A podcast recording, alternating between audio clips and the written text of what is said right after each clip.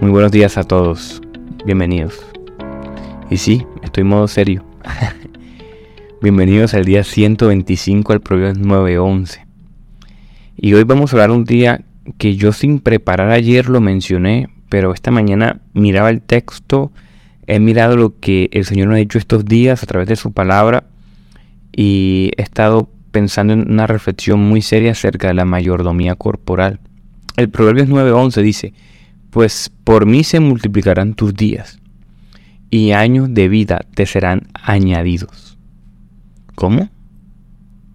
¿Podemos nosotros añadir vida a nuestros días? ¿No dice pues la palabra que nadie puede añadir horas, días a su vida?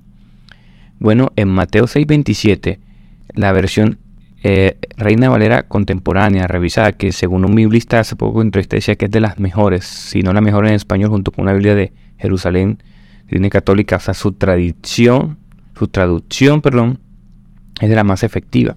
Estuve revisando el texto en griego, estuve revisando comentarios bíblicos, y a mi criterio también, según esta, estas editoriales, creo que el texto habla de a su estatura, no habla de edad porque luego usa la palabra codo y usa expresiones como coloquiales acerca de estatura. Entonces, más bien en Mateo 6:27, la versión Reina Valera contemporánea, insisto, dice, ¿y quién de ustedes, por mucho que lo intente, puede añadir medio metro a su estatura?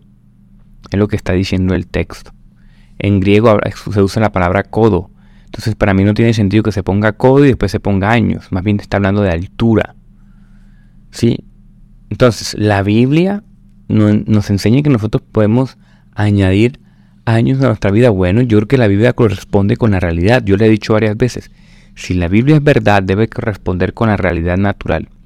Y la ciencia nos está demostrando sistemáticamente que si tú tienes una buena salud, una buena alimentación, unos buenos hábitos alimenticios, eh, una buena vida o ejercitarte bien prácticamente, si te ejercitas bien, muy probablemente tus años le vas a añadir años de vida a tu cuerpo, ¿verdad?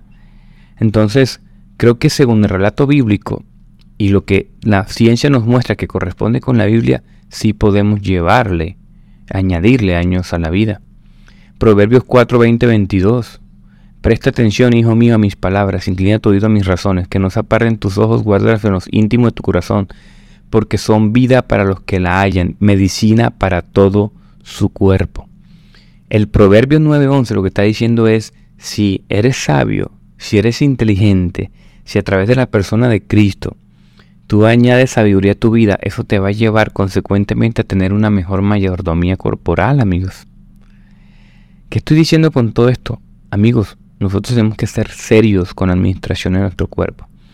Insisto, ustedes saben que a mí casi no me gusta hablar de mí, de mi experiencia, pero yo quiero contar esto de manera testimonial. Insisto, no me ve a mí, yo puedo fallar, yo puedo fracasar ahorita la siguiente semana, eh, hoy mismo puedo fracasar. Pongan los ojos en Cristo. Pero desde que yo empecé este año, cuando Proverbios capítulo 1, capítulo 2 comenzó a hablarme el Señor y el Espíritu Santo de ser coherente con mi vida, eso comenzó a permear toda mi vida.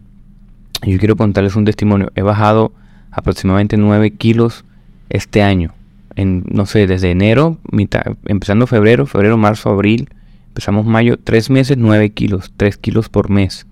Y no ha sido aguantar hambre y no ha sido algo de la noche a la mañana, sino algo, algo paso a paso, con una mejor alimentación, pidiendo la ayuda al Espíritu Santo que me ayude a ejercitarme más, siendo disciplinado. Esto duele y cuesta. Porque yo voy a decir muy honesto, así como ustedes, muchos que me escuchan ahora, están ahí como que... Ah, yo a veces evitaba escuchar ese tipo de cosas. Veía contenido en redes sociales sobre vida fit como que eso lo dejo para después, para después, para después. Y pasaban los meses, los años, los días. ¿Verdad? Y lo dejaba ahí a un lado. Falta de carácter. Porque cuesta, cuesta morir. Porque nuestra condición pecaminosa, insisto, a veces incluso si viene su responsabilidad, también tenemos que ser intencionales porque es nuestra condición caída. Con pedirle al Señor que nos ayude. Es un tema espiritual también. La Biblia, en resumen, enfatiza la importancia de una vida equilibrada, honrada, honra tu cuerpo. Esto incluye alimentación saludable, ejercicio regular, descanso adecuado, decía mi amiga Anávila que dijo una conversación, hay dos cosas que son tabú en la iglesia y no son sexo. Descanso adecuado y mayordomía corporal. Eso no se toca en las iglesias. ¿Verdad? Entonces la Biblia sí enseña es una relación saludable con tu cuerpo. Una vida espiritual tiene que llevarte a eso, una consonancia con estos principios bíblicos. Entonces, la Biblia nos está mostrando que al vivir de acuerdo con estos principios es posible tener una vida más larga y saludable, que es importante. Estamos en la época de las enfermedades gastrointestinales, decía un, doctor que estoy siguiendo reciente. ¿Por qué? Porque ahora hay, todo el mundo tiene gastritis, todo el mundo tiene problemas del colon, todo el mundo... ¿Por qué? Porque claro, haber tanta comida chatarra, haber tanta comida rápida, tanta comida no saludable, se produce esto en la población. La gran mayoría de personas, pregunten bien, después de los 30, tiene algún problema gastrointestinal por la mala alimentación y por la mala mayordomía corporal. Tú no tienes que ser un gran médico, un gran teólogo, un gran filósofo para, para notar que si tú administras bien tu cuerpo vas a cortar tus días. Así que yo creo que eso es lo que habla el Señor a, a mí estos días en mi corazón y creo que posiblemente muchos de ustedes, amigos. Yo quiero compartir unas reflexiones de mi amigo Daniel Cabos, el Cristiano Fitness. Ahí les dejo en, las notas y en mis historias de Instagram. Van a encontrar su perfil. Voy a compartir unas cosas de él hoy. Y leí cuatro reflexiones que me pusieron a, meditar aún más. Yo decía, no, tengo que hablar de esto. Tenemos que hablar de esto. De hecho, voy a convocar a unos amigos en redes sociales a ver si hablamos más de esto. Dice, dice Cabos, dice, no puedes poner a dieta un corazón que por naturaleza es glotón. ¿Ves? Necesitas una ayuda espiritual, así lo reflexiono yo. Daniel también decía, el concepto que tengas acerca de quién es Dios definirá el concepto de qué es tu cuerpo. Uy, hermanos, esto es una reflexión seria. Seria, una reflexión importante. Si tú sabes quién es Dios, tú tienes que aprender a entender quién eres tú y de quién es tu cuerpo. Y cuando tú haces esa ecuación bíblica, te vas a dar cuenta de que tu cuerpo no te pertenece, que es para el Señor y para la gloria de Dios. Si tú eres un cristiano de verdad, si tú eres un cristiano que no tiene ni conciencia ni quién es tú, ni quién es Dios, que nunca ha atribuido los atributos de Dios, que anda por ahí perdido, esto te va a hacer ruido. ¿no? Te, va, te va a pasar por un oído y te va a salir por el otro. Pero teológicamente, y tú si, si sistematizas esta doctrina, te das cuenta de que tu cuerpo no te pertenece y es del Señor.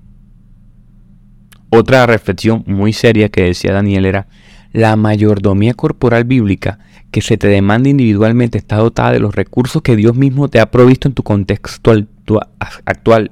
No hay excusa, amigo, te está diciendo Daniel. Y lo que más me impactó fue esto, miren, el cuerpo de Cristo fue destruido para que el tuyo sea glorificado. Por lo tanto, tu cuidado corporal debe apuntar a esta suprema meta, su gloria. Comer es una necesidad biológica. Comer de más es una necesidad del corazón pecaminoso. Uy, Dios mío. a reflexionarlo. Y, en ese mismo post, no sé si era otro, a Daniel le decían, hermano, deja de espiritualizar todo. Y él se puso a pensar y, reflexionar en 1 Corintios 10:31. Pues si coméis o bebéis o hacéis otra cosa, hacedlo para la gloria de Dios. O sea, ni siquiera la Biblia te da, te da como que una reflexión eh, teológica o como una interpretación. No te está diciendo claramente todo lo que comas si comes y si bebes, todo. El contexto ahí era contra unos judaizantes, pero el principio está. Todo lo que comas y bebas es para la gloria del Señor. Y miren, yo en mi estudio estos últimos años sobre ese tema, entiendo por experiencia que el 85% de tu salud y, físico corresponde a la comida. Eres lo que comes.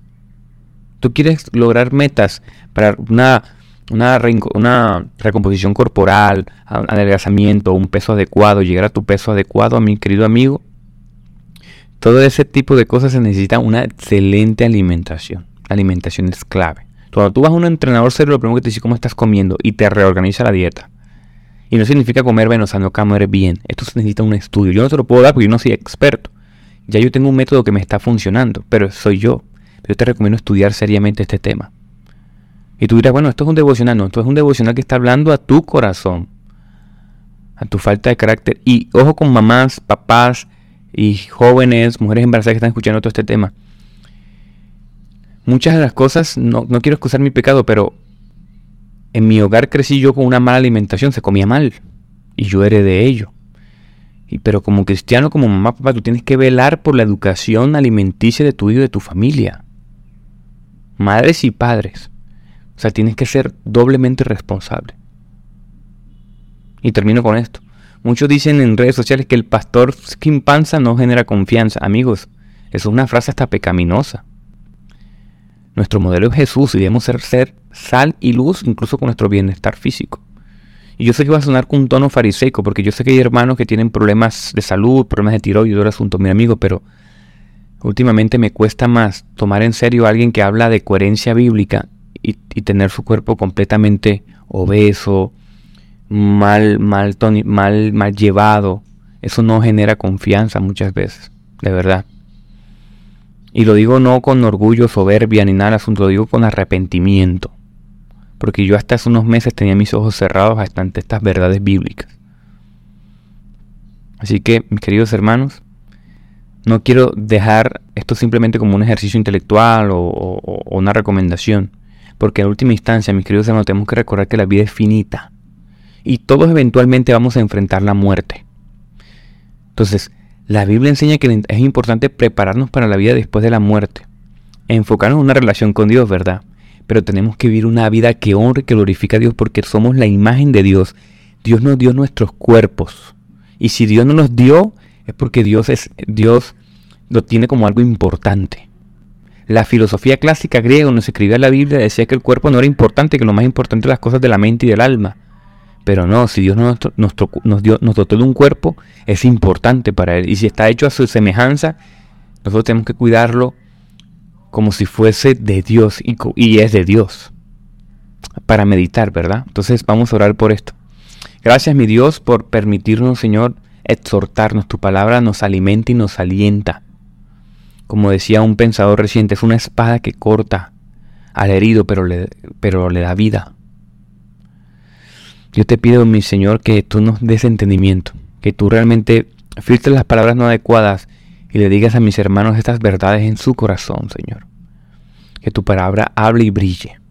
Que seas tú, Señor, redarguyendo, Señor, que seas tú convenciendo, Señor, que seas tú proveyendo, que seas tú, Señor, poniendo personas adecuadas, que seas tú no solamente hablando a través de mí, sino hablando de, a través de muchos hermanos y que esto se hable más. Como decía también un gran pensador, Señor, que tú nos has entregado un mensaje para entregar y un caballo para montar, pero por desgracia estamos matando el caballo y ahora no podemos transmitir el mensaje. El caballo es nuestro cuerpo, Señor, ayúdanos. Ayúdanos a llevarlo bien, con sabiduría, Señor, con amor, entendiendo que es tuyo, que tú nos lo prestas, Señor, para tu gloria. Danos convencimiento el día de hoy, por favor, Dios. Ayúdanos. Te lo pedimos en el nombre de Jesús. Amén.